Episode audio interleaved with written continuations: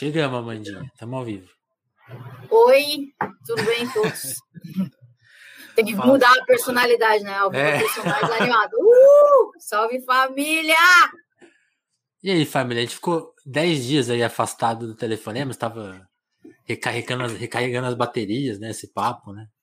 Sim, importante. Não, não estava, eu não estava aglomerando, mas eu acabei saindo de casa um, um, alguns dias. Estamos de volta, vamos começar a gravar mais um telefonemas hoje com a Amanda. Amanda, vamos começar já o papo assim, do jeito que a gente. Já tem um episódio com você aqui e eu duvido que tenha alguém que não te conheça, que esteja aqui que não te conheça. Mas se apresenta aí. Bom, sou Amanda Ramalho, tenho 35 anos, sou comunicadora. É, atualmente tenho um podcast sobre saúde mental chamado Esquizofrenóias. Ele já está no terceiro ou quarto ano, não sei eu não sei contar direito. é, e com a pandemia, eu também criei um outro podcast que é o Sozinho Junto. E para falar sobre a experiência da pandemia, etc. Então, ele é mensal, comigo e com o Vinícius, que está aparecendo a mão dele aqui atrás. Ah, que legal. Tchau.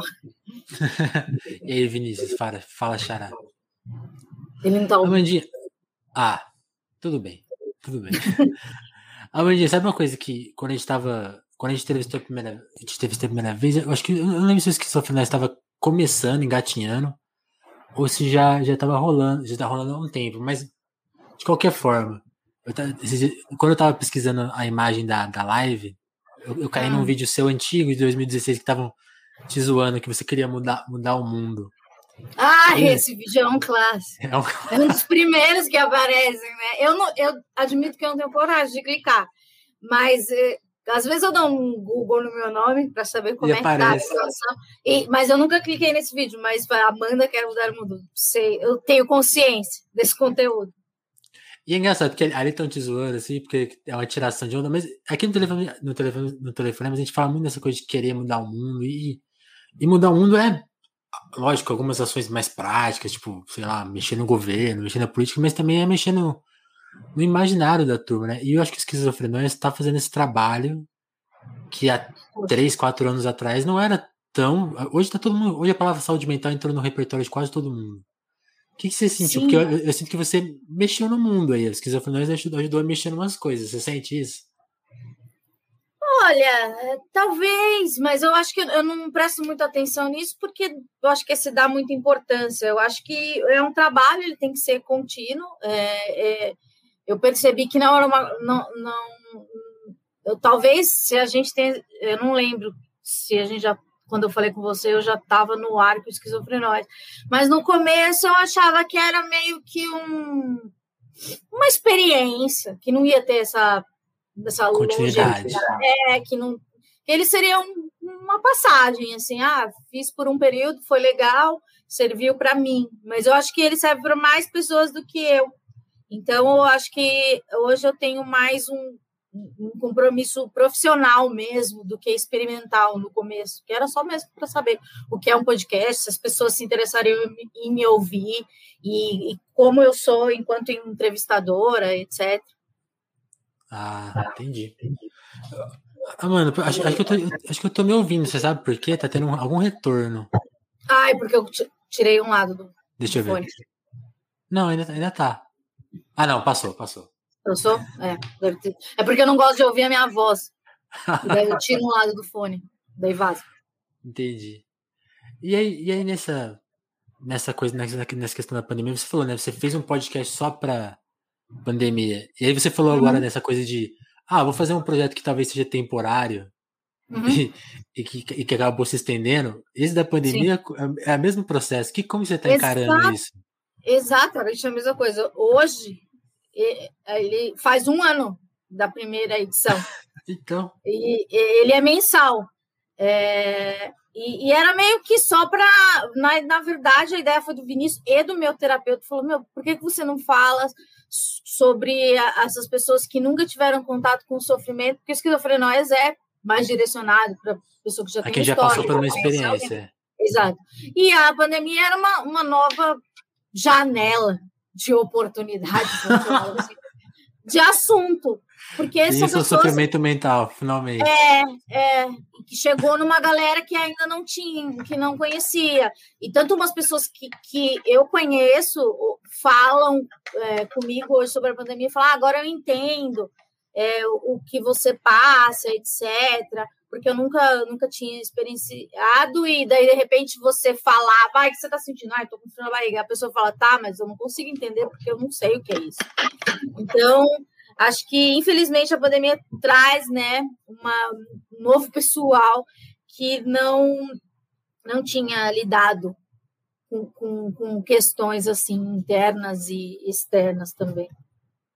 Nossa, que louco isso, né? Porque tem, tem, tem, esse, esse período mesmo, então, né? Tipo assim, essa desmistificação, você acha que então colaborou para desmistificar mais? Porque, para, porque é, é, eu, eu, eu, tenho, eu, tenho, eu tenho uma visão de saúde dessa coisa de, das, das doenças da mente muito parecida com, com o preconceito que se tem com usuários de drogas. Assim, parece que qualquer mínimo contato é, é um processo muito grave. E lógico, tem as doenças que são mais graves, mas também existem outros graus de, de interferência que são muito que, que, que, é uma coisa que dá um pouco de medo para as pessoas até de admitirem, ah, estou passando por esse processo, ah, então, que vai ser muito julgado, né? Você sente então que talvez essa esse muro tenha caído um pouco por causa da pandemia? Sim, mas ele ainda não caiu por completo, porque eu vejo é, que as pessoas se relacionam muito estranhamente com a saúde mental. É, eu falo isso porque quando eu comecei a fazer o podcast, eu achava que todo mundo lidava da maneira que eu lidava, sabe? Todo mundo fazia tratamento, todo mundo, é, quem precisava tomava medicação. E pelo e, contrário. Não, é a mesma coisa quando eu comecei é, a me tratar. Quando eu tenho 30, 35, eu comecei com 16. Na verdade, comecei com 15, então 20, tem 20 anos aí. E, e a mesma coisa, as dúvidas são as mesmas, então acho que é um papel de educação. E eu acho que é isso. Quando eu entendi o que era esquizofrenóis, que ele não era só uma coisa, uma onda passageira na minha vida, é, eu percebi que é uma coisa educativa mesmo, que as pessoas não. Elas precisam falar, e é aquilo, tipo, é, muitos conceitos são repetidos em vários programas, porque é, não é uma coisa que as pessoas estão familiarizadas. E, fe, infelizmente, eu acho, porque é, eu acho que a primeira pessoa que falou isso no podcast foi o Ronald Rios, que ele participou da primeira temporada. Ele falou assim: ah, a gente tem que tratar a saúde mental tal qual asma. Só Sim. que a gente não trata ainda. Então, parece que tem tudo muito novo, etc. E, e te digo que me tratando há tanto tempo, é a mesma sensação. Só que tem a pandemia. Então, acho que a pandemia ela deu uma uma acelerada no processo. Se não fosse isso, estaríamos também num estágio muito inicial. É. Entendi. E aí, aí tem, um, tem, um, episódio recente que é isso, né? O que, o que acontece na terapia, né? Ah, é muito bom esse e, Porque eh, a gente tá falando dessa coisa de barreiras, né? E tem, e tem um, acho que tem um medo das pessoas de chegarem lá e ser uma coisa, tipo, muito. Sim você ah, acha que vai contar com a tua mãe, que a pessoa vai te julgar, ligar para a polícia se você fez alguma coisa errada. Não. E é muito mais é, leve, né? É, é uma conversa e lógico, é uma pessoa que tem técnica e, e ela pode levar essa conversa para vários lugares e, e, muitas vezes ela não, a, o terapeuta não fala nada, você acha as respostas. Mas nesse episódio mesmo a gente fala que é, não é assim na primeira sessão que você vai se sentir curado, se é que existe cura. Mas é todo um processo e, e muitas vezes você pensa em desistir e tentar falar, daí demoniza, né? Ah, eu odeio terapia porque não tive uma boa Esse experiência. Esse negócio não funciona, né? É, eu, eu também odiei terapia por muito tempo, até achar uma pessoa que, que entendesse o que eu procurava e, e, e, também entender que eu precisava daquilo, né? Porque você tem que aceitar. Muitas vezes a gente vai também só para agradar o outro, ou por obrigação, ou por, sei lá, é uma rotina. Não sei. Entendi. A, a, sua, a sua experiência então foi essa, tipo assim, ter, você passou por várias.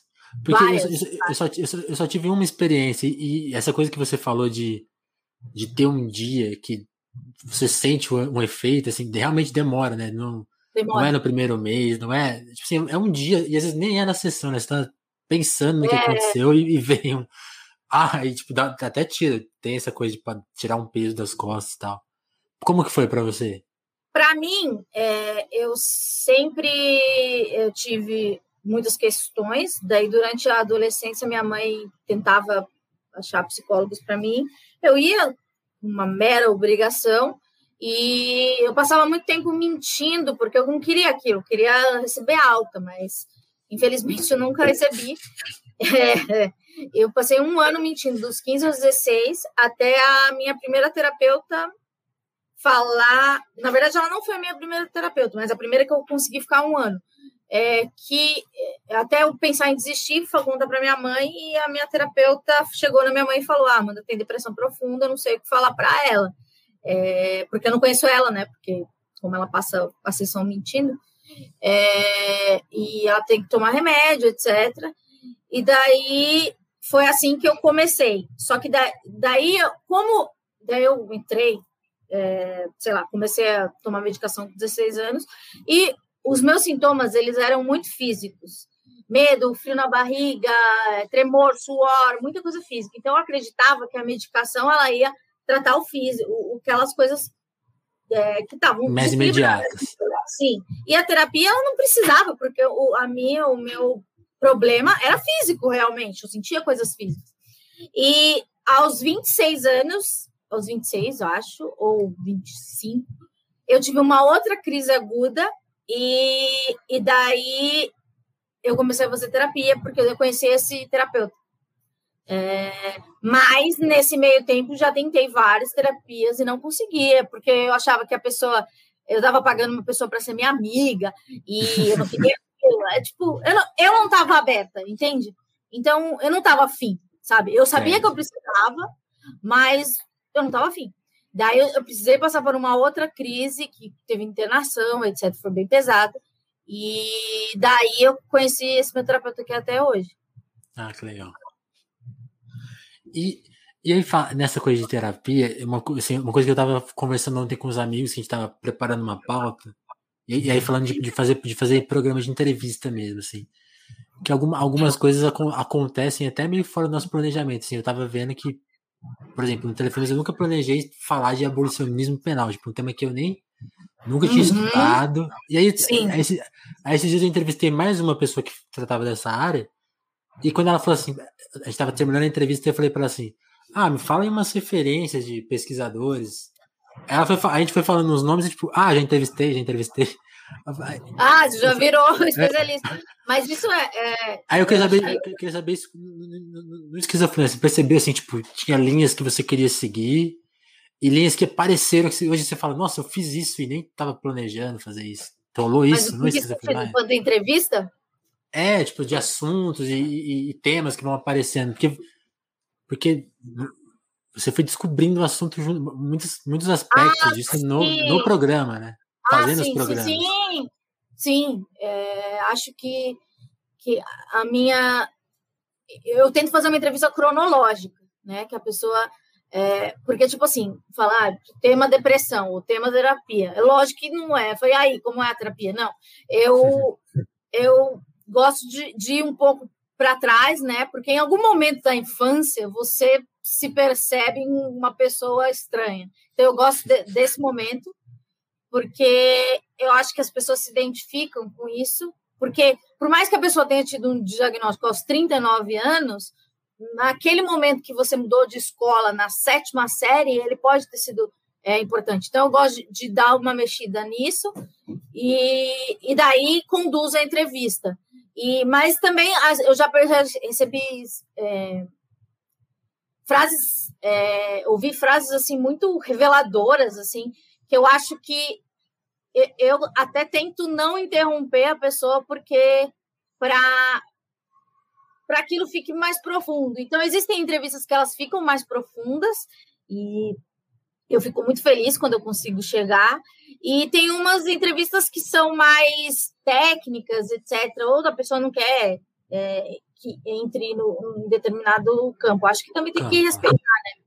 Porque é, saúde mental é muito delicado, né? É, sei lá, às vezes as pessoas falam, não, não quero falar disso, tá, tudo bem. Eu acho que, que é importante respeitar e, E, eu, mas eu acho que, apesar dos títulos das entrevistas, tipo, eu tenho depressão ou é, o que acontece na terapia, elas são sobre a mesma coisa, sabe? Aquilo lá é só um recorte de, de, uma, de uma vida, sabe? Sim. Que, que é sim, é uma vida comum, que em algum momento ela, é, é, nem, ela não para de ser comum, ela continua sendo comum. Porque é, eu acho que a gente tem que normalizar que, que, que em algum momento todas as pessoas vão passar por algum, alguma dificuldade. Alguma e sim, então, sim. Eu acho que é, é, isso, é uma cronologia de uma vida comum que tem, tem uma ruptura, às vezes maior, às vezes menor. E eu também levo bastante profissional de saúde mental, né? Daí eu já considero aula, né? Eu já venho toda a minha ignorância e falo, ó, se eu estiver sendo burra, sei lá, luta antimanicomial. É um assunto que eu li muito para fazer o episódio. E daí, eu, todo momento, falo: se eu falar alguma bobagem, me interrompa, porque eu não quero é, passar informação errada. E daí eu vi, tipo, é, no Enem, no ano passado, acho que foi no Enem, o tema foi saúde mental, então um monte de gente no Twitter me mandava mensagem que citou o programa. Eu aprendi sobre luta manicomial, manicomial no seu programa. Né, né, né, então, isso é legal, porque eu também considero educação. Que nem na primeira vez que falei com você, com certeza eu não, não achava que estava trabalhando com educação. Agora eu acho que sim. Que legal. E, e essa, essa questão antimanicomial é, é muito louco, né? Eu, eu, não sei o que você pode falar, como você falou, mas você estudou, então acho que você pode até dar uma opinião. Isso é muito louco, porque acho que da mesma. Voltando a falar de prisão, aproveitando o tema. Uhum. Do mesmo jeito que hoje, hoje as pessoas entendem a prisão como inevitável, né? Tipo assim, elas têm dificuldade de imaginar que, que ela não precisa existir. O manicômio passou por esse mesmo processo, né? Antes as pessoas acham, não, isso aí é, é o que tem, a gente precisa se livrar dessas Sim, pessoas. Deixar né? à parte, pessoas à margem, né? Então, e, mas ainda existe todo o estereótipo, né, do, do, da pessoa louca e que ele tem que ser afastado e, sei lá, você também fala bastante sobre música, quantos ídolos, né, foram inter, sofreram internações compulsórias e, e, desistiam com, com é, tinham comportamentos excêntricos, não sei, e eu acho que é, a luta antimanicomial ela, a, ela não acabou, né? Porque não existe é, um não, não, existe um final feliz, mas foi uma um, um grande divisor, né? Porque você é, como a loucura é tratada, você vai abandonar aquele ser, né? Aquela pessoa, ou você vai integrar. Então tem vários episódios que eu recebo profissionais que eles falam não, é, existem é, outras maneiras de lidar com a tal da loucura, existem comunidades terapêuticas, existem é, acompanhamento. É, tem um episódio que eu tenho que é sobre acompanhamento terapêutico, no caso, uma pessoa que ela tem algum grau mais agudo, uma questão mais aguda, ela tem um. É, até antigamente chamava amigo. Ai, não lembro, amigo ah, era um amigo qualificado, é essa palavra. Uhum. Amigo uhum. qualificado. Então, é uma pessoa que vai estar sempre com você, é, ou, ou está, estará com você em momentos que você não consegue lidar. Então, você, tipo, pessoas com fobia social, ele apresenta uma padaria, alguma coisa assim, sabe? E é muito interessante, assim, é, assim porque é, eu acho que a coisa mais emblemático de tudo isso é que a cabeça não existe, não é como um rim que você tem uma pedra e você vê no raio-x. A cabeça você não consegue precisar. Exato. Então você existem milhões de vertentes e, e, e tem que ser experimentada é, para ver o que dá certo. São, são decisões pessoais, são é, questões pessoais. Sim, sim. E, e nessa coisa que você falou do, de formas, né? De, de, de novo eu tô me ouvindo. O que será? Será que é alguma coisa do. Deixa eu, te, deixa eu testar uma coisa aqui. Alô, alô, alô. Ah, pode ser, pode ser. Foi? Voltou.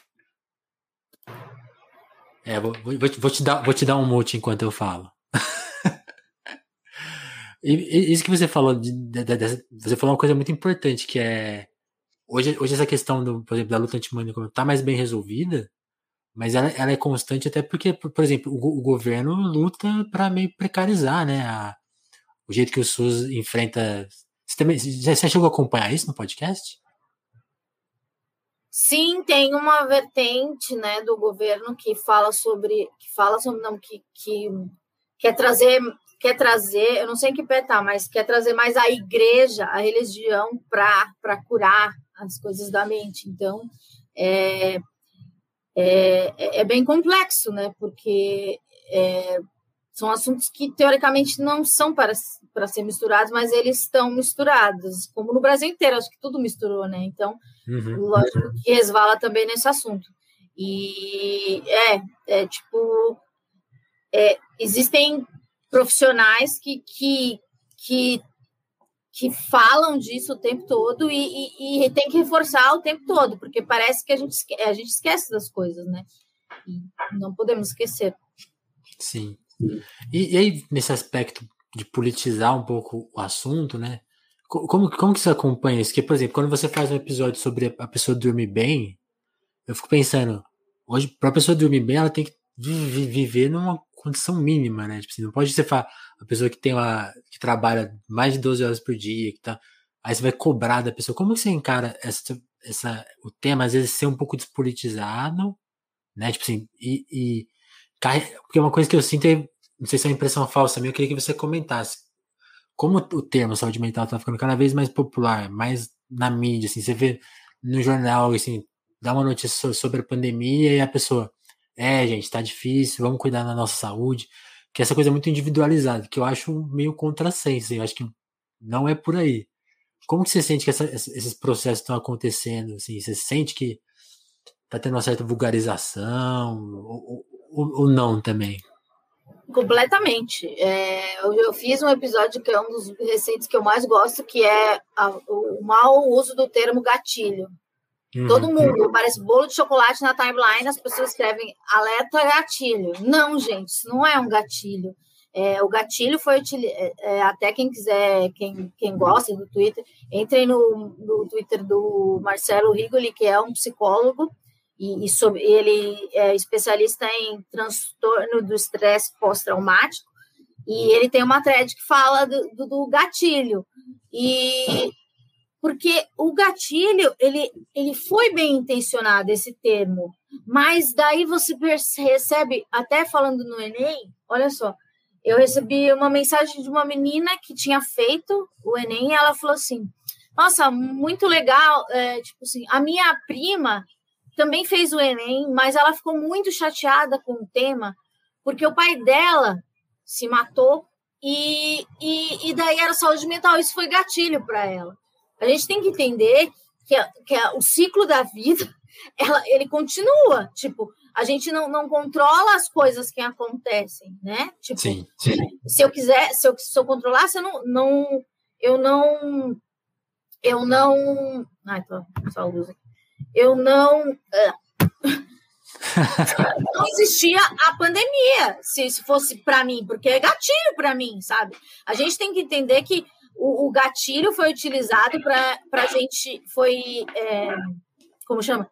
Foi inserido no, no, no vocabulário para que a gente é, entenda que existem coisas que podem fazer mal para certas pessoas, mas isso não significa que vai fazer mal para todas as pessoas, né? E, e muitas vezes você vê alguma coisa tipo, ah, estou assistindo um filme de amor. Isso pode ser um gatilho se você se, você se relaciona bem com o amor, sabe? Então, sei lá, eu, eu não gosto muito desses, dessas palavras tóxica, é, gatilho, tudo que essas palavras novas que as pessoas usam, é, elas acabam se, se perdendo. E, e daí acho que perde tudo, todo o trabalho né, de base feito para isso, acaba não rolando. Mas eu, eu fico preocupada com a banalização, sim, né? Assim como termo, da, é, termo saúde mental. Saúde mental ou saúde não é ausência de doença, é você estar. É, não é você ficar sem doença, é você estar ok, dormindo bem, etc, etc. Não é a ausência de uma doença grave. E a saúde mental não é tipo assim, ai meu Deus, eu vi na TV que tem não sei quantos mil mortos e eu estou mal. É claro que você está mal, porque você tem que ficar mal, porque são milhões de mortes, né? Então, isso não é, é cuidar da sua saúde mental, é, ela passa sim por, por, por não, não receber, é, consumir tantas notícias, porque agora a gente já entendeu que isso realmente faz mal, é, mas é, a, saber das coisas e estar a par das coisas, se sentir mal por isso tudo está acontecendo, é saúde mental, porque você não é uma pessoa que está apática, né? Se você estiver apático, aí eu acho que. Sim, sim. E aí, aí tem uma, uma, um outro aspecto da saúde mental que. Eu, eu, eu, daquele livro do, do Andrew Solomon, não sei se você chegou a ler O Demônio do Meio-Dia, né? Sobre, sobre depressão. E, e, e uma, uma, das coisas que ele pega naquele livro é que ele, ele sofria de depressão e ele imaginava que por ele ser um cara de meio de elite, um, acho que ele, acho que ele é nova-iorquino, se não me engano, e ali na, vivendo naquela no mundo mais civilizado, né, aquela coisa assim, ele falava assim: "Ah, acho, acho que ele imaginava que aquilo era uma doença deles". E quando ele foi foi investigar para, tipo, ah, o que que é a depressão, como que ela age, historiografar um pouco a depressão, ele falou: "Não, tá, é uma epidemia, né? Tá, tá as pessoas, pessoa, as, as pessoas mais pobres podem sentir isso. Ele, ele foi desmistificando a, doença, assim. Você, você é do Capão. Você conhece um pouco os dois mundos. Assim. Como que você sente que nessa, nessa coisa. Tem, tô falando isso até porque tem um episódio sobre, sobre, sobre a, a questão na periferia. Como que essa questão está se dando por lá? Assim? Como que você sente que mudou? Porque aí até você pode falar de pessoas que você conheceu ou conviveu, tipo assim, como que elas não é assim como se, se, se, no meio mais elitista é, é, tabu, lá também tem, tem outros tabus, né? Qual, qual, qual que é nesse campo? As pessoas, elas não. Eu acho que as pessoas elas não têm. É,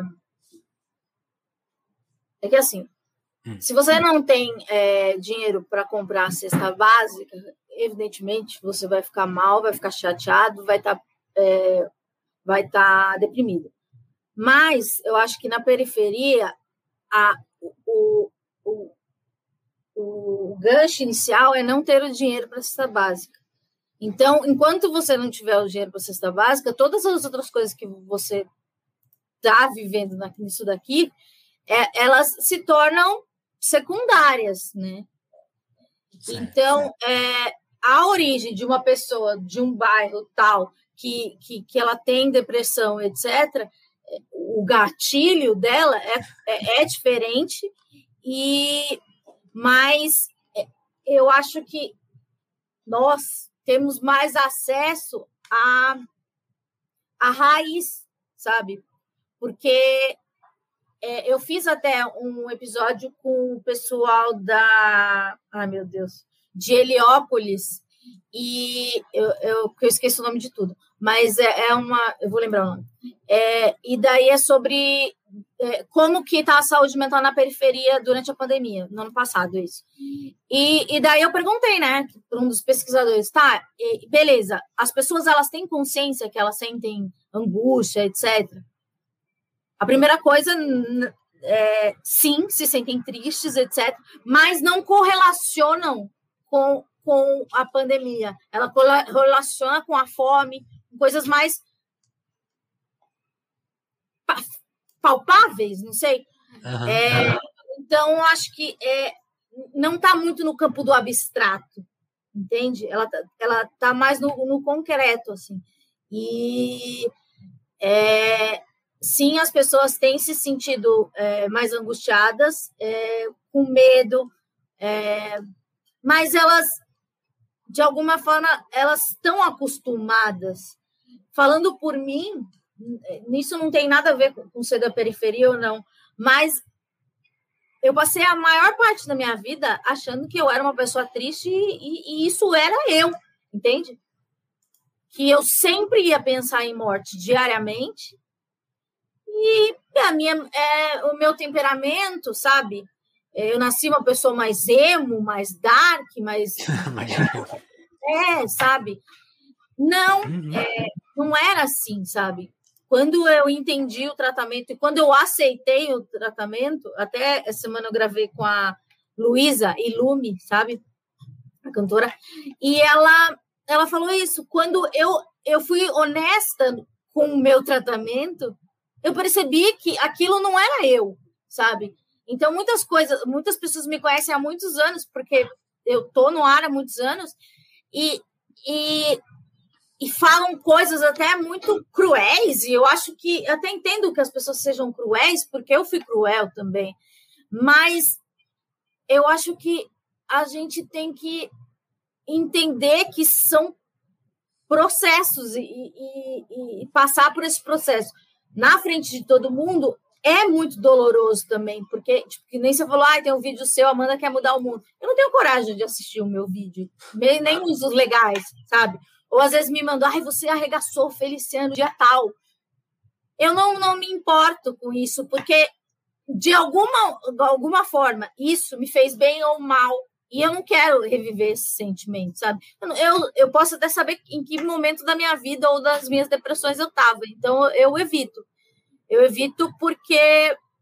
Mas é muito doloroso, assim, saber que tem um vasto material da minha pessoa, assim, em momentos bem fragilizados e que eu não sabia, isso que é horrível. Eu não sabia que eu estava tão doente assim, sabe? E também não vou uhum. por culpa em doença, etc. Claro que já fui cruel e etc. Mas nem tudo é doença e nem tudo é maldade. Sim, sim. E, e, até porque esse aspecto que você mencionou é meio inerente, né? Tipo assim, é da profissão, você é um comunicador. Então, tipo, se você tivesse começado, mesmo que seu primeiro trabalho fosse esquizofrenia, você ia ter essa, essas lembranças, né? Que, como você começou muito cedo, você tem, tem esse repertório. Eu, eu, não sei se você chegou a ver esse documentário da, da Britney. Eu fiquei pensando. Eu... Você viu? Eu não vi, eu não tenho Globoplay. Globoplay. Manda uma assinatura pra Amandinha. Mas, mas deixa eu só comentar com você, tipo assim, ela é, é, meio assim que essa experiência que você relatou, só que, tipo assim, elevada à enésima potência, porque ela é uma popstar global. E é muito louco isso, porque aí é que tá, como a gente não sabe quem fala por ela, a gente não sabe se a reação que oficialmente ela teve no documentário, que é de tipo de, de achar que foi uma, uma exposição a mais, tipo assim, mais que defenda a liberdade dela, foi uma exposição a mais, né? De, então, assim, tipo assim, e é muito louco, porque a vida inteira dela é exposta nesse sentido, assim, a gente não sabe que quais problemas psicológicos ela estava passando. Mas mesmo quando você vai defender ela, você revisita momentos que, que ela estava fragilizada, assim, quando ela teve o surto lá que falam. Sabe? Como que isso, é, é certo a gente explorar mais esse assunto, né? Será que é certo? E, e aí a gente chega nesse ponto que você falou. Tô, eu tô dando aqui que é inerente à profissão, esse tipo, esse. Ah, tá lá no arquivo, vamos bombardear a Amanda com o passado dela, né? Pare... Hoje parece certo, mas a gente tá vendo aqui, talvez seja errado, sim. Talvez, talvez seja errado essa cobrança eterna. E aí, só adicionando mais um tópico nessa conversa pra gente falar de disposição e, e aí entrar, entrar na questão das redes sociais. Você mencionou de como artistas lidam com, com a, os tratamentos, né? Aí, para ficar num exemplo que eu gosto de lembrar aqui no podcast, toda vez que a gente chega nesse assunto, não é a primeira vez, mas o. Na biografia do Kurt Cobain, tô, tô comprando a versão do livro, né? O biógrafo fala que ele nunca, pensa, um cara milionário, 27 anos, no auge da fama, um cara rico nos anos 90. Ele, mesmo nos tratamentos de droga que ele fez, ele nunca passou por um tratamento psiquiátrico. Então, assim, ele nunca tratou a depressão dele, nunca foi diagnosticado como. Ele foi sempre tratado como vício. Ah, tenta se livrar das drogas aí, tipo assim, tratamentos que eram para só tirar a heroína da vida dele. E ele nunca, e nunca tipo, oh, você tem, será que você tem depressão? Será que seus pais terem se separado da infância foi um problema? Tipo, isso nunca foi tratado, né? Mas é, só essa, esse monte de, de ideias soltas, assim. O que, que você acha de tudo isso? Eu acho que no, no caso, vamos da Britney primeiro. É, é assim, ela tem um arquivo absurdo, né? E a gente tem, a gente pode montar 200 documentários sobre ela. É, eu posso montar a minha visão, a visão do pai, a sua visão.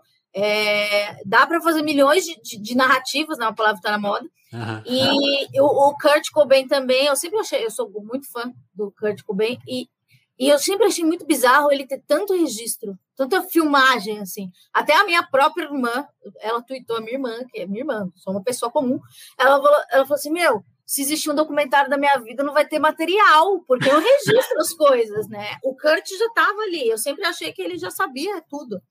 A, a Carne também. E eu acho que, assim, no meu caso, eu também tenho um material, né? Porque eu ficava num programa de duas horas, cinco, cinco vezes na semana, durante o ano inteiro, não era uma temporada, era sei lá quantos episódios por ano. E mas eu, eu dou graças a Deus, tem muita coisa que não existe. É, no YouTube, online. Uhum.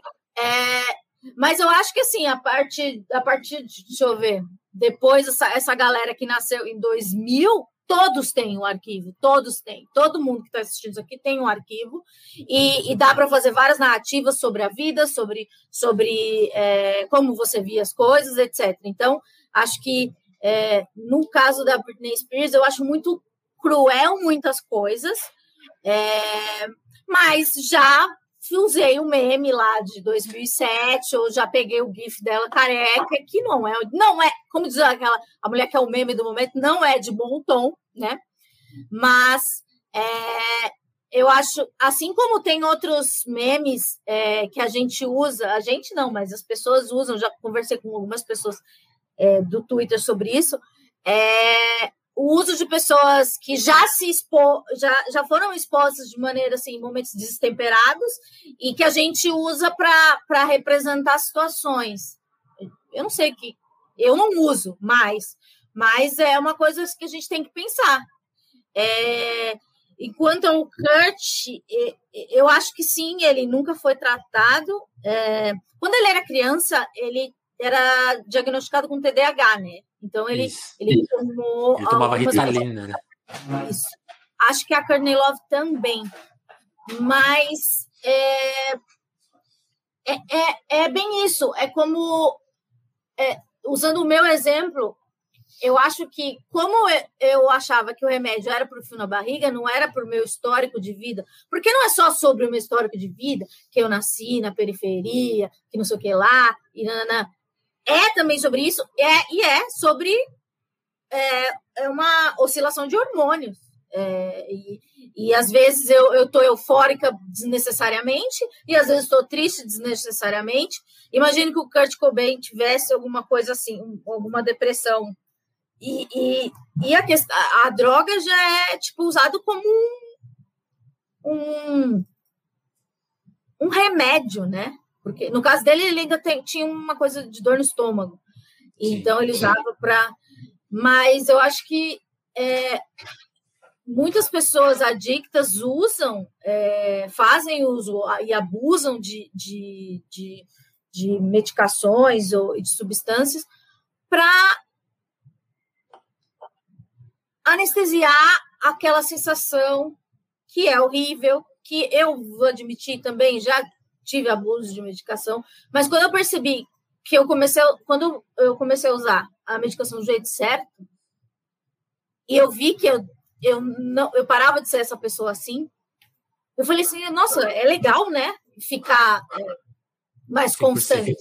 É, e daí eu acho que, que foi um, um dos momentos importantes para mim, ter a consciência de que é, não é legal você é, abusar de, de, dos remédios, porque até porque, né, tipo, é, no meu caso, ou das pessoas que tomam medicação, vocês têm que ir na farmácia comprar um remédio em quantidade absurda, para durar dois meses.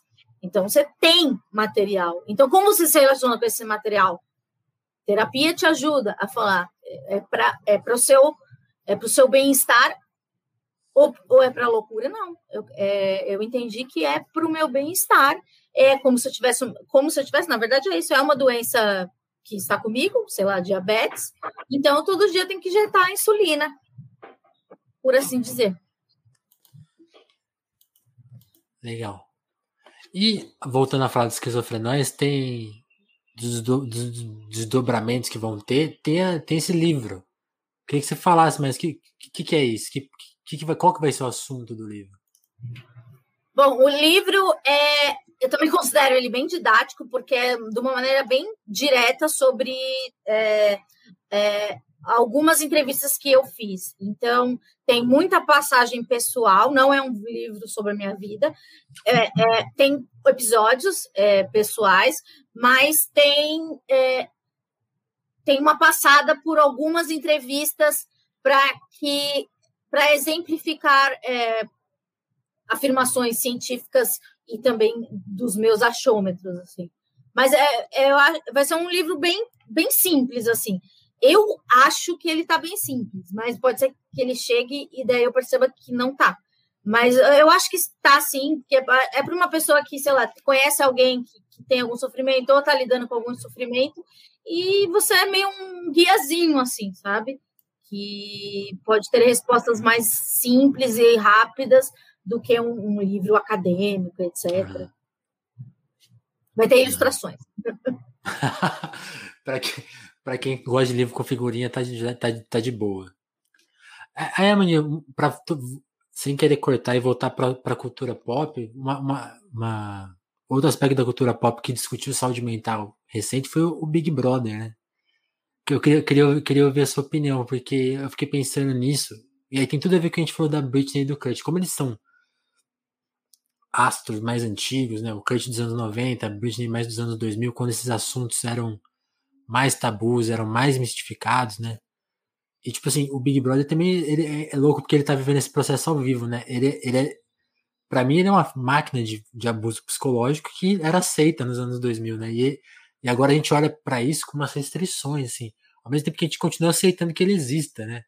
Então, eu fico pensando assim, que a única forma de, de que pessoas não sofram lá dentro, como sofreram esse ano, é que ano que vem não tenha. Como que você, como que você lê isso? Você acha isso? Ai, duvido. Eu acho que as pessoas são não, sádicas. Eu acho que nunca. Não, eu não acho que vai acabar. Eu acho que tem que acabar, mas não vai acabar. Você acha que tem que é acabar? Que, é, que, é que eu não acho que ele tem como existir de uma forma saudável, assim, porque ele, ele é. Eu acho que. Eu, que, que acho que nada é saudável. E o entretenimento, o entretenimento, eu já estive lá na grande mídia, eu digo que o entretenimento não é saudável. E, e do entretenimento como a gente gosta, assim. Não hum. sei Pode ser que essa geração que consuma Big Brother de outra maneira pós, possa cogitar é, o, o, a linguagem do Big Brother ou até extingui-la. Mas eu acho que o entretenimento ele ainda é, ele gosta disso. Tanto que o que eu aprendi e, e considero é, interessante é, no entretenimento é assim eu, eu comecei a participar do Pânico com 15, 16 anos. E o que eu entendia daquilo, e o Pânico não tem, esse Pânico não tem nada a ver com o Pânico de hoje, uhum. é que você tinha que ter uma personalidade um pouco, um pouco fora da casa para se destacar. Então, é, é, você, até hoje, eu acho que as pessoas mais carismáticas, elas são, não, não são loucas, mas elas têm um, uma cor, um brilhinho ali estranho, sabe? Uma excentricidade. Tem uma excentricidade, porque eu acho que quando a gente olha para a TV ou para a internet, você quer ver. Acho que talvez por isso os youtubers gritem tanto. A gente quer ver uma versão mais estriônica da gente, sabe? Porque se a gente pensa e fala, ah, eu vou assistir uma casa 24 horas, mas é um monte de gente equilibrada e que, que não acontece nada. Eu acho que que para a gente, com, com o que a gente aprendeu de entretenimento, não funciona. É, mas posso estar errada. E o que, que você falou mesmo? Ah, que da, do Big Brother. Eu lembro da Fazenda, né, que tinha a Raíssa, né, que é borderline, e, e, e entrava no trending topic, né, Raíssa, entrava no trending topic. Eu achava interessante, porque quem vai falar de borderline na televisão, né, na Record? E se caiu? Ele caiu. Ai, meu Deus. Bom, vou continuar falando. Ele travou. Ah! Então, né, gente, como é que você tá? É, eu acho que as discussões, elas são importantes, mas elas vêm de um de um lugar de, de, de primeiro vem um problema, sei lá, o que fizeram com o Lucas, sabe? Para discutir sobre isso, teve que acontecer isso. Isso não é saudável, eu acho. É, acho que tem que tem que ser mais teria, né, no mundo ideal que as pautas não fossem tão pessoais e para alguém falar sobre racismo teria que acontecer é, situações como for como aconteceram. Ai meu Deus, cadê o apresentador do programa? Bom, gente, para quem não conhece, sou Amanda, tá? É, pode entrar no meu Instagram, instagram.com.br Amanda Ramalho, ou Twitter, Amanda Ramalhos. Então, eu vou ler uma pergunta. É muito estranho, gente. Você quer uma pegadinha? A gente tá gravando. Ó, hoje eu vou gravar o aniversário do Sozinho Junto, ali o Vinícius. Dá tchau, Vinícius. Ele é meu companheiro do, de Sozinho Junto. Esse aqui é o Hunter. Oi, Hunter. Fala. Ele é homenagem ao. Você dava mimil? Olha só, gente. Gente, deve ser muito difícil ser youtuber, né? Porque você tem que fazer um monte de coisa no. no... que caiu. Eu não sei se eu dou tchau. Ô, Hunter. Isso virou real. É, agora virou a minha vida, né, gente? Eu não sei, não estava preparada. Cadê o roteiro? Vai ser o programa mais excêntrico do mundo. Olha, meu Deus, ele apareceu. Gente do céu, eu tentei. Você, segurou no ar ao vivo aí? Eu fiquei ao vivaço aqui, foi uma bosta, mas desculpa. tentei. Não, é bom que agora, quando eu, quando eu for fazer a minha biografia, eu falo, não, eu fui o único apresentador de telefonemas, mas a Amanda Ramalho, por um período. Exatamente, eu segurei, segurei. Virou um reality aqui os comentários. Tentei, oh, mostrei meu gato, falei brother. Isso que demais. Gente, desculpa, é talvez eu até caia de novo, porque o que, que, que tá acontecendo aqui? A energia elétrica tá muito instável. E tá ah, acabou a, a luz? Acabou a luz. Acabou Nossa. e voltou, só que, só que a internet é o suficiente para ela cair e ficar lá, né? Sim. A, a, luz voltou assim, mas a internet demora. Pode crer. Ih, caiu de novo. Gente, que bafafá. Bom, acho que eu vou ler umas notícias. Do... Ah, voltou. Agora. Você fez isso? Foi, foi de propósito? Não. O que, que foi? Esse comentário aí. Mas você viu? Fica, é uma, não acontece nada. Eu tive que trazer um gato aqui, usar um artifício, sabe? Porque é isso, eu, eu, isso que eu tava falando. Eu acho que a gente quer ver alguma coisa que seja parecido com a gente, mas não igual. Imagina, um reality show da minha vida normal, a minha vida de Amanda, não acontece absolutamente nada. Ninguém vai se interessar. Então tem que ser tipo Kardashian. Queria que você brigando com o Vini. Não tem briga. Tipo, a vida é muito. A nossa vida é muito boba, sabe? Então, é, não sei. Ah, eu queria fazer uma pergunta para você. Eu encontrei você, acho que no Pop Load, né? Sim, sim. Desculpa, eu sou uma entrevistadora e eu não sou uma boa entrevistada. Como é que está a vida sem show? Sabe? Então, para mim, pessoalmente, tá, tá muito de boa. É, é, não sei se você sabe, mas eu, eu escrevo no site da Popload, né? Sim. E, e uma coisa que eu percebo é que, é, é que eu não, não ouve, assim, tipo assim, eu, eu acompanho, assim, até, até a empresa, não posso falar por eles, lógico, mas eu sinto que eles não sabem o que fazer, porque no mundo já tá voltando, né? Isso é, isso é muito louco. Isso, isso é até uma coisa que eu já falei em outras lives. Eu acho que em breve a gente vai ver uma, uma mudança de perspectiva. Eu sei que sim, tem muita gente que hoje encara a pandemia do jeito certo. Tipo, cara, isso aqui tem os responsáveis tais e tal. Mas culturalmente tem uma coisa de. Muita gente desrespeitar, né? Tipo, ah, faz as festas. Mas é muito louco que no mundo oficial, oficial, assim, né? Nada voltou. E acho que vai ser uhum. muito impactante, porque em breve a gente vai. Já, isso já tá rolando assim na Austrália, na Nova Zelândia, mas acho que em breve vai começar a rolar na, na Europa e nos Estados Unidos festivais, pessoas vivendo. Isso vai ter um impacto aqui no Brasil. Tipo, as pessoas que. A gente não tem. Eu, eu acho que a gente é tão.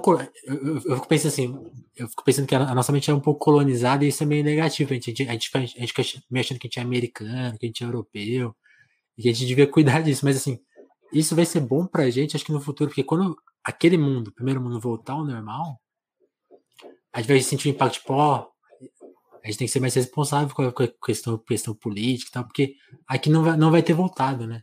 Então eu, eu acho que sim, eu sinto muita falta, sei que a empresa sente muita falta porque ela vive de shows, E eu acho que ainda vai demorar muito, né? Então. Mas eu fico pensando nesse. Eu, eu, assim, daqui seis meses a gente vai ver o mundo voltando a ter festivais, tipo, multidão mesmo. E aqui não. Você acha que Isso... vai voltar a ter multidão, multidão? Lola Palusa? Na, não, na Austrália já tá rolando. Show com muita gente. Sem máscara? Sem máscara, sem, sem, sem coisa de social, sem, sem nada. Não tem é, aquelas gradezinhas, tem nada, tipo, show normal. Galera vendo um show no, num gramadão, assim, sabe? Tipo, solzão, festival mesmo. Não sei se é um tamanho do Lola Palusa, mas, assim, já é uma coisa considerável. E eu acho que quando chegar nos Estados Unidos, esse efeito, o que vai abater, os brasileiros vão começar, tipo, oh, e aí? Por quê? Porque isso, isso é uma coisa que eu fico pensando da pandemia. Eu não sou especialista para falar, mas eu, eu tem, tem nada a ver nem com essa pergunta, mas eu vou aproveitar que você está me entrevistando e, e, dar uma, e dar uma opinião. Eu acho que o, o, estrago no Brasil é, mais, ele é mais profundo do que a gente imagina, porque nem a vacina vai permitir uma volta à vida normal, né? Tipo, a gente vai ter que continuar usando máscara e mesmo vacinado vai ter a gente vai ficar sabendo de surtos e pessoas que não se vacinaram e porque a gente criou um monstro, né? A gente tem, tem as variantes, a gente criou, o Brasil, o Brasil foi muito responsável, né? Mas que bom saber disso. Que bom. Agora estou super feliz, né? Agora alerta gatilho para todo mundo. É, Desculpa, é gente, não alertei. Mas eu fico pensando, mas assim, eu fico pensando, o meu pensamento positivo da pandemia é que a gente, a gente vai ser vacinado uma hora, e aí a gente vai, a gente vai continuar fazendo a nossa parte. Então, isso eu fico tranquilo, sabe? Isso eu acho bom. Mas você acha que, tipo, a falta de. Falando em saúde mental, a falta de vivência em sociedade. Isso pode gerar uma coisa muito estranha no futuro, né? Porque eu tenho a teoria que a gente está perdendo habilidades, porque eu, eu, eu já sou uma pessoa que não gosto muito de socializar. E o que eu treinei, com certeza, já retrocedi para a pessoa que, que não gosta mesmo de socializar. Então, acho que, que vem aí. Mas é, agora falando sério, é, falam-se muito de estresse pós-traumático né, para as pessoas. Do, uhum. é, é, isso acho que é. Não só da linha de frente, mas todo mundo, porque, porque não vai ser assim o dia que vai liberar tudo, que a queda do vai sair. Você vai sair para fora e, e beber cerveja no Largo da Batata. Não vai ser assim.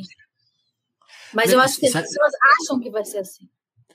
É, tem, tem isso. Eu, eu acho que vai ser uma coisa gradual quando, quando a gente percebe. Porque eu acho que é isso. Quando a gente for. Vamos lá. Fomos vacinados, sei lá, até o fim do ano, fomos vacinados. Aí, tipo assim, eu e você, a gente, pô, a gente. Ah, vamos combinar alguma coisa, se encontrar, se encontrar com os amigos. Isso vai ser possível. Porque eu e você, por exemplo, vamos estar seguros. E sei uhum. lá, o caminho daqui até São Paulo eu consigo ir seguro. Mas uma coisa de multidão, eu acho que isso vai ser mais gradual. E agora, essa coisa que você falou do estresse pós-traumático, uma coisa que eu fico pensando, que, é, e aí, isso que, isso que eu acho pesado, assim, né, da, da coisa política, assim, de no, alerta de gatilho de novo aí. Mas, como que a gente vai lidar com os nossos amigos que não respeitaram a pandemia? Que a gente sabe que fizeram piada, que fizeram troças, e eu, eu, eu, eu não sei vejo... como eu vou fazer. Então, eu vejo assim, é que eu não, eu, eu acho que meu, a solução é seguir muita gente, daí não aparece seus amigos na timeline. Porque eu vejo muitas pessoas que eu conheço falando: nossa, você viu Fulano aglomerou, não sei aonde, no Nordeste, nananã, tava na praia, tava em Jurerê, não sei o que, não sei o que lá. Eu não vi. E daí o que eu vejo que as pessoas falam: ai, eu silencio, ai, eu, eu, eu excluí do meu Instagram. Isso é tipo um filme clique, né? Que você deleta a vida. E a vida não é assim, né? Não é fácil é. você deletar você não deletou a sua avó porque ela votou no Bolsonaro. Ela tá lá. Então, presente. E, isso, isso eu acho louco, porque a, a nossa mente já estava muito assim. O, o Bruno Tortura fala muito disso, né? Que as pessoas começaram a, a ler o mundo dessa visão. Quando a gente fala de ideológico, isso aí é super ideológico, né? Você lê a sua vida como uma timeline. Ah, quem, quem te desagrada, você silencia. E a vida não é assim. Não né? é isso, não é isso. Eu lembro quando eu trabalhava no Pânico, as pessoas ficavam falando assim: Meu Deus, como você convive com essas pessoas, não sei o quê. Claro que Nem todo mundo, um né? Estopim, estopim que eu não aguentei mais. Mas a vida, as pessoas são diferentes. Eu vou conviver só com as pessoas que têm a mesma opinião que eu. Isso, eu acho que isso não é, não é saudável, né? Não, isso. Não, gente, e não existe, né? Não existe esse não cenário. Existe, não existe. Mas a vida é como é isso, né? As pessoas é, é isso vertical, uma timeline, igual você falou. E, é isso. Não interessa a marca como spam, mas eu acho que a gente vai ter que entender que na vida real é, você não exclui as pessoas assim, dessa maneira. Sim. sim. Assim como no começo, não sei nem como, quando começou o tal do cancelamento, né? Que eu lembro que no, no LRDV, nem sei se tem esse grupo ainda, que, é, cancelava as pessoas. E, e, era tipo, ah, ah, meu Deus, ele falou uma bobagem, vamos cancelar todo mundo é cancelado. Depois virou uma doença que hoje as pessoas debatem a cultura do cancelamento. Mas se a gente for lá dar um search na primeira pessoa que cancelou, foi uma era uma, uma coisa inocente, entende? Uhum. Uhum. E, e, daí vai criando um monstro, um monstro, um monstro, e agora a gente tem que debater o não cancelamento. É possível ser cancelado sem ser cancelado? É, é, e uma atitude vai destruir completamente a vida de uma pessoa. E era só um grupo, sabe? Eu não sei se tá. surgiu lá, mas para mim surgiu lá, porque eu estava lá e parecia lá. E, e era uma brincadeira. E e eu acho que é isso, as coisas tomam uma proporção que a gente não sabe. É, me, é... Agora, Clubhouse. Eu tenho uma amiga fascinada pelo Clubhouse. Tipo, ela acha, não, é a única rede que não é tóxica, não é tóxica, não é tóxica, não é tóxica. Espera chegar todo mundo lá. Já, já veio duas vezes e falou, mano, não aguento mais. Daí já contou dois casos, assim. Mas é isso, porque, tipo assim, vai, daí, até uns dias atrás, alguém me falou que tinha uma sala abertamente nazista lá. Caralho. Entende? A gente não tem controle. O, o, Zuckerberg ou qualquer pessoa que inventou essas coisas, eles não têm controle. Eu não sei, não sei, eu sou tão inteligente quanto eles, né, para saber que, que isso ia tudo levar para esse lugar. Mas vai, entende? E era tudo uma coisa inocente. Ah, era só para escolher, tipo, as pessoas da faculdade se conhecerem? Não, e aí lá tem uma máquina, uma máquina, um, uma fábrica de fake news, que a gente sei lá onde é que é, na Tanzânia, é. e, e aí elegem presidentes horrorosos que, de repente, um cara é, vestido de viking invade o Capitólio e você... Todos os filmes que você assistiu, o Capitólio era o lugar mais difícil de entrar na história do mundo. E não é. E era Eles pularam um murinho, né?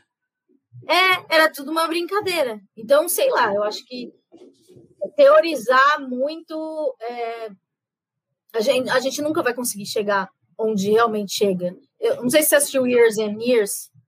Não, mas tô ligado. É, cara, eu assistia, tipo assim, economizando os episódios, né? Porque eu achava demais, então era um por dia, estourando. E daí eu falo, nossa, isso nunca vai acontecer. Isso nunca vai acontecer. E tá acontecendo igual. E é tipo, e não passaram anos, né? Porque a série é tipo, são anos e anos.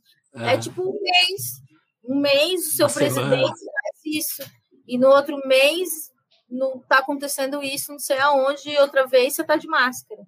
Não, e, e, sabe um aspecto dessa timeline, time, timeline da vida, essa coisa de silenciar? Uma, assim, tem dois aspectos que eu acho curioso. Tem, um tem essa coisa do cancelamento que às vezes ela esbarra num racismo, num preconceito, que assim.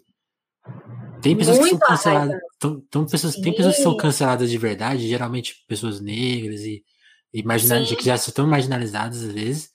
E, e tem um esgarçamento do, do termo, mas, tipo assim, o Thiago Leifert, com todo respeito a ele, mas ele se julga cancelado. Cara, ele não é cancelado. Ele tá no maior ele... programa do Brasil, ele, é, ele, tem, ele fez eu... publicidade, ele foi criticado, né? Eu fico pensando assim. Exatamente. Gente, mas eu posso. a gente tinha que tomar as palavras pelos, pelos nomes certos, né? Tipo, assim como a gente mas pode é falar que uma coisa é gatilha. Ah, eu entendo não, ele tá, nessa parte. Tá. Porque como eu trabalhei na rádio, era uma via de uma mão só. Só a gente falava, entendeu? Hum. Não tinha comentário. Depois vieram os comentários, sabe? Então, é, muita, as pessoas, não digo que ele é antigo, mas as pessoas um pouco mais tradicionais, elas não lidam muito bem. Eu, eu também não sou moderna, nem para frente, nem nada. É claro que eu não lido bem com, com, com, com críticas zoíveis, ah, ah. assim, que, que, infundadas, assim. Até com fundamentos eu fico triste. Falo, poxa, cara Eu tentei. Mas é, eu acho que é, é, eu acho que é isso. As pessoas não estavam acostumadas a, a, a, ter essa segunda tela, essa duplicidade. Eu, o, era só tipo a Globo, você. E o que você mandava para a Globo era só o voto que você clicava lá no 0800, sabe? Hoje não, você pode comentar e destruir a vida da Kerline. Nem sei quem é Kerline direito. Mas é isso, sabe? É, mas eu acho que, como essas pessoas que nasceram com a internet, elas vão se relacionar diferente. Eu não nasci com a internet, eu tenho 35 anos. É, então, a gente, é, a gente tinha telefone fixo, né? Então, é diferente, sabe? Quando é, esse, sei lá, Billie Eilish, para mim é a coisa mais jovem que tem, que para nem deve ser, mas ela ela também se relaciona mal, porque tem toda aquela a, a relação dela com a roupa tal. Você vê Sim. como, como é, pega, né? É, uma, uma pessoa que já nasceu com um comentário embaixo, e, e, e mesmo assim é difícil para um monte de gente. Então, acho que tem. Ah, sei lá, cara, o futuro é, é horrível. Não, mas então, tem essa coisa, pode ser o futuro, pode ser horrível, mas isso que você falou, essa imagem que você falou, para mim a gente tem que divulgar mais, que é nascer com um comentário embaixo, né? Então a pessoa nasce, já tem um, uma caixinha aqui embaixo dela que ela vai absorver um monte de coisa, né? E aí, e, como, e isso que você falou, eu acho muito legal. Antes era uma via de mão, de mão única, e, assim, agora sendo uma via de mão dupla, a gente tem que talvez se atentar da nossa responsabilidade, né? Então quando a pessoa fala uma bobagem. Ao invés de você tentar destruir ela, quem sabe tentar, tipo, ou, oh, por que você falou isso? Ou da onde você. Tentar. A gente, tem, a gente precisa manobrar, né, as coisas, para ver se, se sai dessa. desse. De, como você falou, parece que as coisas vão piorar. Se, se ficarem nesse, nessa linha, realmente, né? Mas será que. Porque tem uma coisa que, um, que o Thiago Soares, que faz uma, uma das lives aqui com a gente no telefone, mas até indico que se vocês estiverem no canal, procurem. É a, é a Teleconferência Zoom. Ele fala isso nesse papo, ele fala assim tem um aspecto, quando a gente vê uma bobagem assim na internet, tem um aspecto que a gente esquece, porque a gente sabe que a gente está sendo muito afetado pelo mundo, e que a gente está meio triste, meio muito afetado por isso. Mas e quanto essa pessoa que está escrevendo a bobagem também não tá, né? Então, a gente tem que trabalhar esse lado, né? É, a gente, é, a gente não, não sabe conversar, né? É, é, tipo, a gente não sabe ouvir, né? A gente só quer falar. E isso é uma habilidade. É, isso eu falo várias vezes no podcast, que é tipo assim: precisou um cara em 1900, que é super recente, 1910, inventar uma profissão que você paga para ele, para ele te ouvir, porque seus amigos não te ouvem, sabe? A sua timeline não te ouve. Porque é lógico, ela só ela tá esperando o seu, seu gancho de erro para te trucidar. E, e daí a gente tem que aprender a ouvir, e daí Daí eu, eu acho isso legal, acho que desses movimentos todos, assim, de acontecimento de pandemia, eu acho que a, a tentativa de escutar o outro é, é, talvez seja a coisa mais, não porque eu não sou aquela pessoa good vibe, pandemia, pandemia, gratidão, obrigado por isso, mas a pandemia trouxe talvez uma, um olhar assim, gente, a gente não está se falando, sabe? A gente, a gente palestra, e eu palestro aqui, você palestra aqui. É que a gente estava falando do, do Clubhouse agora. Eu gostava até no começo, mas é um monte de gente palestrando, sabe? Até no Instagram, um monte de gente, todo mundo cagando regra, dando dica para não sei o quê, e saiba como ser assim. Por que, que eu não posso descobrir como ser assim sendo? Porque quando a gente põe no Google, é, a gente quer respostas, sabe? Tipo, como, sei lá, abrir um vinho.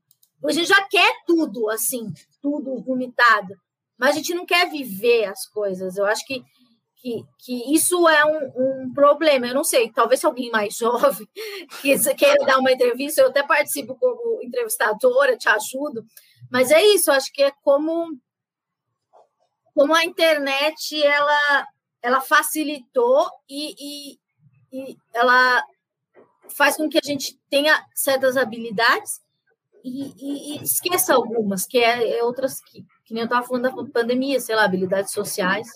Não, não, você não pode excluir seu amigo. Sim. Eu tive, tive até uma ideia de programa, vamos fazer junto, que vai chamar. A gente pode fazer esse ano ou ano que vem. Aí vai chamar 21 ou 22. A gente pega pessoas que nasceram no ano 2000 de diferentes uhum. lugares sociais, entrevista cada um. Oh, o que, que, que, é nascer no ano 2000? Porque a gente tá entendendo. É isso, aí me explica como se relaciona com a caixa de comentários. Porque o que, que é o Tumblr direito, sabe? Porque o TikTok era de criança e agora as pessoas grandes estão lá também. E o que, que vocês acham desses, dessas dancinhas, sabe? Eu, eu não entendo. Eu, eu, eu fico aterrorizada. É, mas eu, eu queria entender que uma pessoa que estava lá desde o começo e vendo essa, um monte de gente fazendo dança. Eu queria saber fazer as danças, admito. Ou, tipo, trocar de look, né? Eles dão uma puladinha. É, acho fascinante. É, é, eu queria muito fazer isso. Eu ver um look, assim, toda maquiada. Ah, é isso. É, coisas que a gente entende, né? Coisas que a gente não. Tipo, não, o que eu penso não é para mim. Não é para mim, não vou, não vou. Já tem esse choque geracional. Sim, isso é uma coisa que eu fico, sabe uma coisa que eu fico pensando? A gente, assim como a gente, a gente não nasceu com a internet, mas a gente foi agregando assim as coisas, tipo assim, você tava lá na internet no MSN, e chegava um amigo seu, inventaram o Orkut, e aí e, e, uma coisa que eu lembro, que hoje assim, acho que nem, nem sei se existe mais, eu, eu fico imaginando como que é. Tinha uma coisa de você meio que você, você deve lembrar de assim, você tava numa, sei lá, fulano, tipo assim, você, tava no, você entrava no Orkut, você entrava com a pessoa, aí, você ia conversar com a pessoa, oh, você já entrou? Aí cara, não, eu não vou, nessa eu não vou entrar. Imagina hoje os adolescentes, pô, você não tá no TikTok, hein? Seus TikToks são ruins. Imagina isso. Não sei, eu lembro de, de lembro do termo Orkuticídio, que eram uhum. as pessoas que decidiram sair do Orkut. Então, eu cometi Orkuticídio. Aí, Depois voltei com fake, lógico, eu queria saber o que estava acontecendo. Mas, é, mas é, é, é, muito estranho. Mas eu acho que eu, é, é, a mesma relação sempre. Eu acho que é a mesma relação que a gente tinha por CUT, as pessoas têm com Clubhouse, ou com, pelo menos a nossa geração. De, de, de geração nova, eu não sei. É, é. já não consigo entender. Eu não sei. Eu, eu, eu, eu, eu, não lembro onde que eu vi isso. Não sei se foi com o Matias ou com, com alguém ou algum autor gringo que falou, né, que talvez no futuro as pessoas vejam rede social como a gente vê o cigarro hoje, né? Tem aquilo dos filhos do Will Smith, que eles não não, é, não, não tinham rede social, alguma coisa assim, eles eram um tipo de adolescente. Eles acham caído. É, acha caído já. já. já tem um Nokia da minhoquinha, já é um um movimento, né? Uma anti, anti-internet. Amandinha, a gente, a gente combinou porque parar antes das quatro e meia, eu quero te respeitar isso, que você tem reunião aí. Tava muito valeu. bom o papo. Quero te agradecer bom, por ter segurado. Eu pedir desculpa que eu não estava preparada, devia ter feito um roteiro para caso a internet caísse. Então vou pensar nisso na próxima live que eu fizer. Porque pode acontecer, né? Eu nunca pensei pode, nisso, né? É. Foi, foi a primeira vez que aconteceu comigo, então. Então, é, pode acontecer. Pode acontecer. Pô, obrigada. Eu queria falar para quem não conhece Esquizofrenóias, entra no, no, seu player de podcasts favoritos. É, Esquizofrenóias é com Z. E, e pode me procurar em todas as redes. Eu estou mais no Twitter, no Instagram. E é isso. Não tô, eu tenho. Minha bateria está acabando. Ai, meu Deus. Apareceu aqui a bateria. Eu, é eu um vou sinal. ficar sozinho agora. É, acho que é, é, que mais? É, obrigada a todo mundo, foi muito legal. Pode me chamar mais aí, vamos fazer esse projeto aí do, da galera dos anos 2000, que a gente tem que aprender, né? Sentar com a juventude e entender o que está tá rolando.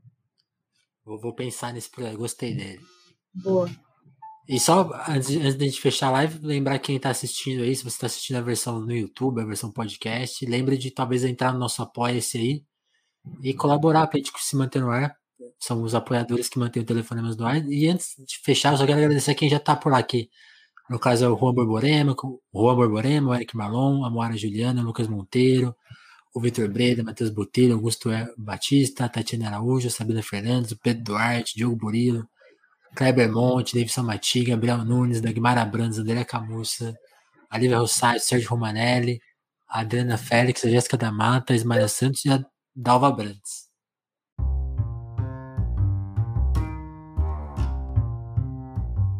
E eu acho que a Mandinha caiu. Mas eu vou encerrando a live então. Valeu, pessoal. E é isso, né? Lembra de seguir a gente no, no, no Apoia-se. E hoje mais tarde vai ter telefonemas, então fiquem atentos aí as nossas timelines, tanto no YouTube quanto na Twitch. Valeu, pessoal.